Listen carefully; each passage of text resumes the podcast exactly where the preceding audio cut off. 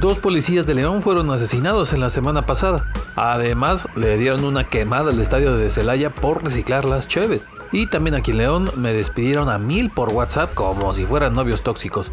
Comienza el recorrido de la oruga del meme de la M, la que pasa por las noticias más virales de la semana que acabó con su ruta express. Soy Toño Castro y arrancamos. Basurero de Guanajuato se tomó muy en serio esto de la época de terror. Sí, sí, sí, está bien que es época de sembrar terror y andar contando cuentos de miedo y esas ondas, pero en Guanajuato capital un recolector de basura se voló la barda. Lo que sucedió fue que el lunes pasado se movió bastante la fotografía de un camión recolector de basura de Guanajuato capital que tuvo la ocurrencia de llevarse el cuerpo de un perrito muerto, pero pues bueno, nada de una bolsa o así. No, no, no, señor. Prácticamente lo amarró de las patas y lo colgó en la parte de atrás del camión. Eso de gangsters gangsters. Sí, la neta se veía regacho y pues cuando las fotos ya andaban bien virales y que me le inician una investigación y me lo suspendieron del jale mientras. Hasta el alcalde influencer Alejandro Navarro mencionó que sí se le pasó la mano al cuate este y confirmó que se está investigando pues qué onda, por qué hizo eso. Porque este singular método infringe los reglamentos de manejo de restos animales. A ver si algún taquero no se quedó inconforme con esto, ¿eh? Encuentro esto misterioso. Muy misterioso. Mataron a dos policías en apenas tres días. Ojalá mejor platicáramos de otro choque de una patrulla y ahí nada más, pero no. Esta semana estuvo muy canija en la Policía Municipal de León. Dos de sus agentes fueron asesinados en menos de tres días. Primero, el martes, el agente Cirilo Domínguez andaba en su rondín a bordo de su camioneta en la colonia 10 de mayo cuando dos fulanos lo alcanzaron y le dispararon a él y su compañero, que lo acompañaba ahí en la camioneta. Cirilo murió ahí mismo y su compañero tuvo que ser hospitalizado. Llegaron más policías, pero solo confirmaron la peor noticia. Su compañero falleció. Ese día no hubo detenidos y se confirmó que tenía amenazas de muerte. Pero un par de días después, la Fiscalía del Estado afirmó que ya habían atrapado a uno de los presuntos responsables. Pero apenas dos días después, o sea, el jueves, Casi mientras daban el último adiós a Cirilo, sucedió el asesinato de otro agente. Ahora fue en el parque que recién habían renovado en la colonia Las Joyas de Castilla. Ahí Diego Armando estaba ejercitándose después de terminar turno y dos sujetos llegaron y le dispararon para luego huir. Vecinos de la zona escucharon los balazos y al acercarse encontraron al policía sin vida. Dos en menos de tres días y en lo que va de este año van tres policías asesinados en León. Y hay que acordarnos bien de esto. No es algo normal. Para nada. Otra de camioneros en León. Entre las orugas y camiones incendiados acá en la ciudad y los que chocan y demás, ya hay una rachita reciente re fea para los transportistas, pero el martes la cosa se puso peor.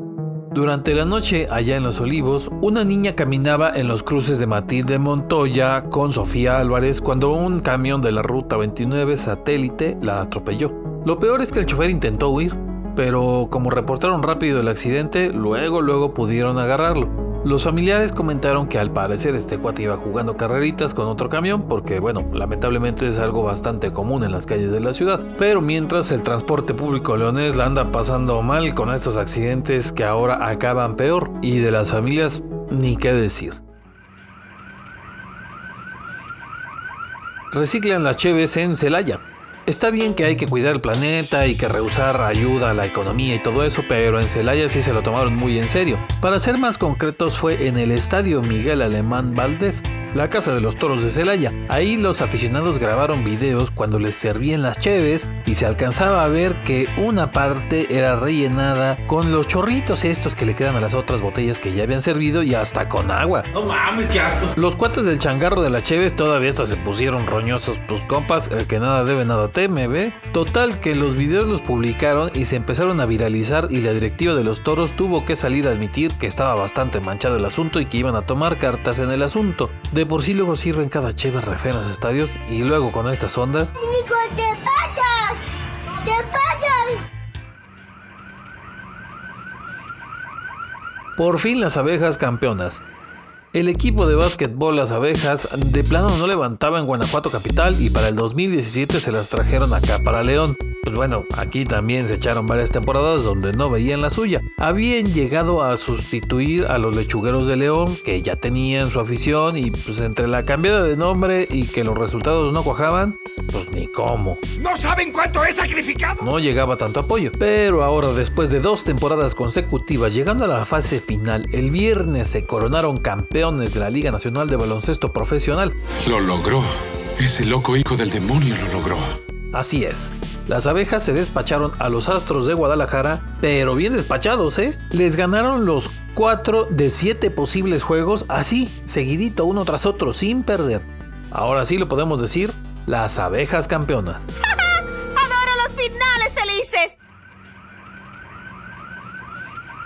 Se quedaron sin jale y lo supieron por WhatsApp. Hay relaciones tóxicas y luego la de Gissing con sus empleados. Gissing es una empresa que manufacturaba los interiores de autos como Tesla, BMW y Volkswagen. Sí, sí, sí, sí. Justo es de esas fábricas que tanto presumen que van a ser el futuro de Guanajuato y demás. Hace unos meses empezaron los rumores de que esta empresa se iba a ir al hoyo, que se la iba a cargar San Plátano, pues. Pero nadie decía bien qué onda. Y como mes y medio atrás bailó las calmadas en los Estados Unidos. Pero por acá en México, como dice Jaime Maussan, nadie hace nada. Pero el viernes a través de un mensaje de WhatsApp, el sindicato que representa a unos mil trabajadores de esta empresa les avisó que efectivamente Gissing había quebrado y que se iba a cerrar la planta de Guanajuato ese día. Algunos trabajadores los agarraron hasta pues, todavía haciendo sus labores, todavía ahí en la planta. Y justo acababan de pagar ese día. Pero el problema fue mayor cuando les dijeron que no había varo para pagarles los finiquitos y demás. Y ahí se prendió el cerro. ¡Vamos a destruir todo! ¡Sí! Los trabajadores se pusieron las pilas y cerraron las instalaciones porque ya estaban hasta sacando cosas de ahí de la planta para dejarla vacía. Después de un par de horas bien tensas, ya, los dejaron quedarse con las instalaciones y las cosas mientras se negocia cómo les van a pagar las liquidaciones. Y pues a hacer la guardia mientras pasa esto, ¿verdad? Y bueno, hasta una cascarita de fútbol, porque pues... I'm Mexican. Ojalá pronto los alivianen porque la neta se las aplicaron muy muy gacho. Se acabó el Cerva y pusieron caifanes. Después de casi un mes de harto, harto evento, llegó a su fin la edición número 50 del Festival Cervantino. Y aquel mame de ponga caifanes traspasó los límites y pues hasta don Miguel de Cervantes le entró. Hostia, pero que ponga caifanes. Don Saúl Hernández y sus cuates cerraron el Cervantino con un concierto de un poquito más de dos horas y media para el agasajo de la chavorruquiza que caímos ahí. Por ahí comentaron sobre la violencia que se ha visto en Guanajuato y también le dedicaron una rola al país invitado, Corea, como solidaridad por esta estampida que dejó pues más de 150 muertos ahí en la capital coreana. Muy chilangos, pero también muy gentlemans los caifanes, ¿eh? Los modales hacen al hombre. Ya para rematar, una buena dosis de fuegos artificiales en la capital y tan. Se acabó el Cervantino 50 y ya estamos avisados del 51. Será del 11 al 29 de octubre de 2023. Ahí nos vemos, don Miguel. Aquí acabó la ruta de la oruga del meme de esta semana.